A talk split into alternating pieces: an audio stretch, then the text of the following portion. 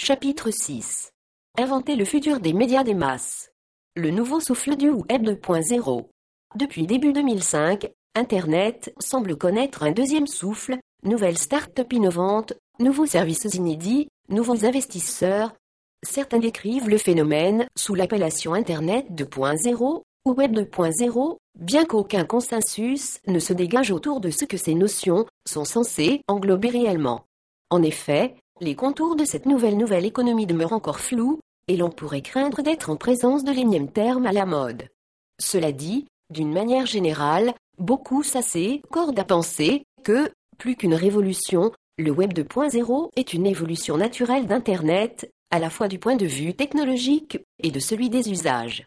En simplifiant, il est possible d'affirmer que les nouvelles applications qui voient le jour quotidiennement sur Internet permettent d'obtenir plus d'informations à l'écran en moins de clics et plus rapidement que par le passé, en partie grâce à l'essor d'Ajax asynchrono JavaScript XML et des API publics. Ainsi, Internet pourrait devenir progressivement une véritable plateforme pour chacune de nos applications. Il ne serait plus besoin de les installer sur nos ordinateurs, puis qu'elles fonctionneraient depuis l'Internet Operating System. Et même si, à ce jour, il n'y a pas encore de véritable révolution technologique, les applications sont développées de manière à favoriser l'essor de nouveaux usages inédits, souvent collectifs, de la part des pronétaires. La vraie révolution est là. Le Web 2.0 permet de plus en plus aux pronétaires de s'approprier l'information, de la valider, de la partager et de la diffuser. De nombreux sites ou services qui ont été décrits précédemment sont considérés comme faisant partie de ce nouvel Internet le service de cartes interactives Google Maps, les services de partage de photos, Flickr ou de bookmarks, Del.issue.us, les réseaux sociaux, les systèmes de fiabilisation de l'information des vendeurs des baies d'Amazon, les publicités contextuelles, les nouveaux systèmes de peer-to-peer et, naturellement, les blogs, les wikis et les médias citoyens. Avec le Web 2.0, ce sont les pronétaires qui se réapproprient Internet en utilisant leur intelligence individuelle et collective. Les pronétaires peuvent déclarer Maintenant, c'est notre web. Il n'y a plus de spectateurs et de consommateurs. Désormais, les pronétaires prennent une part active à la création de contenu en ligne. Le slogan célèbre de la société Sun Microsystems, il y a quelques années, le réseau est l'ordinateur, devient, le réseau est maintenant votre ordinateur. Sur des millions de sites web et de blogs, l'énergie créative des pronétaires se manifeste par la production de logiciels libres, d'émissions de radio, d'articles et de photos. Sur le seul site de mispace.com, 21 millions de visiteurs passent chaque mois des heures à partager leurs idées et à échanger des photos ou de la musique avec des amis. Un exemple de site dont le contenu est entièrement produit par les internautes est Post Secret. Il s'agit d'une sorte de journal intime mais partagé et donc offert à tous. Tous les jours, des milliers de personnes racontent ou illustrent leurs confessions et leurs histoires personnelles sur des sortes de cartes postales, lues par des millions d'internautes. Des histoires poignantes, sordides, comiques, ironiques ou blasées, qui ont conduit à propulser Post Secret parmi les 10 sites les plus populaires des 13 millions de blogs recensés par Fetsté.com, un moteur de recherche de blogs et de RSS. Dans le domaine de la photo, Flickr.com, récemment acheté par Yahoo, est incontournable. Il suffit de taper un mot lié à l'actualité, comme Irak ou Katrina, pour trouver des photos prises sur place moins d'une heure plus tôt. Flickr peut être considéré comme les yeux du monde. Il s'enrichit de 1,2 million d'utilisateurs par jour, qui rejoignent la foule des 37 millions d'habitués. Un autre site pronétarien qui connaît un succès phénoménal est Seaworld, en Corée du Sud, il est en train de séduire tout le pays, avec 15 millions d'utilisateurs moins de 4 ans après son lancement.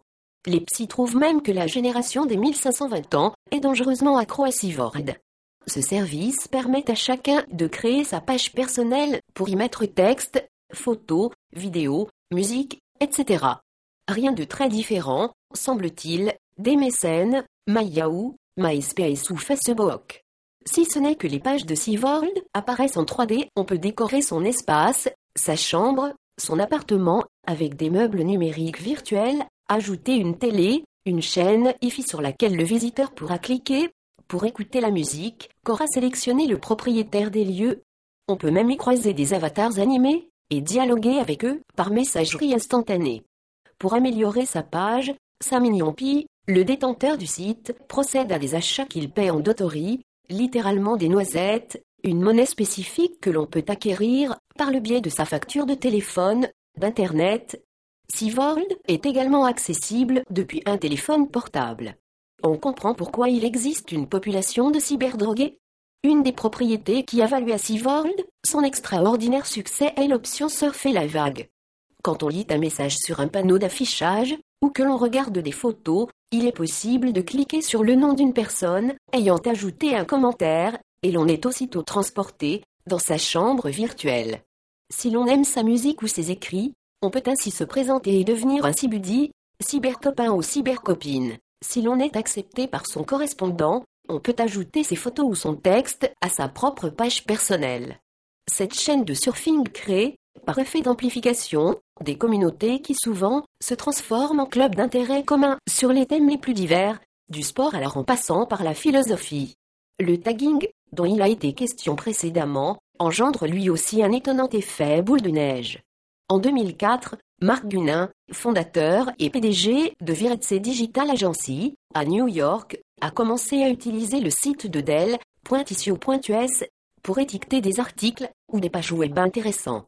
Il s'est alors aperçu que ce site pouvait être particulièrement intéressant pour ses affaires. Par exemple, en suivant une étiquette tag pour un orchestre, une entreprise de production de musique pouvait connaître et mesurer le niveau de buse créé après le passage de ces musiciens à la radio ou à la télévision. Et même suivre les bavardages, chats, des internautes sur cette formation, minute par minute. La puissance de Dell .issue.us résulte des capacités de sélection d'informations et d'étiquetage de ces milliers de membres.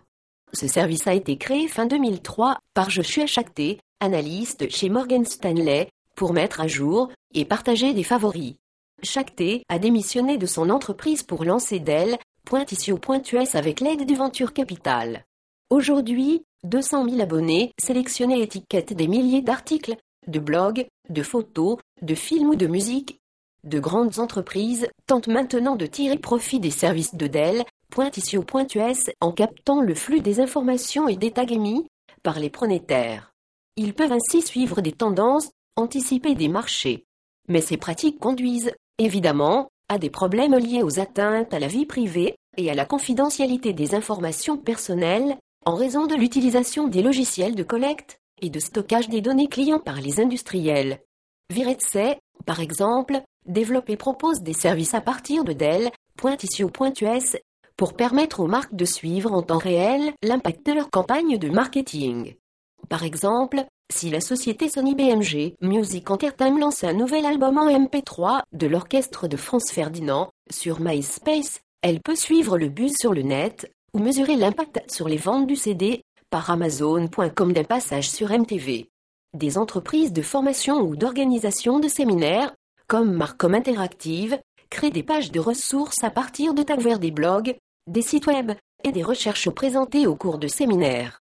L'entreprise et ses clients peuvent ainsi ajouter d'autres liens, mettre à jour les anciens, en permettant aux discussions de se poursuivre et de s'enrichir dans le temps.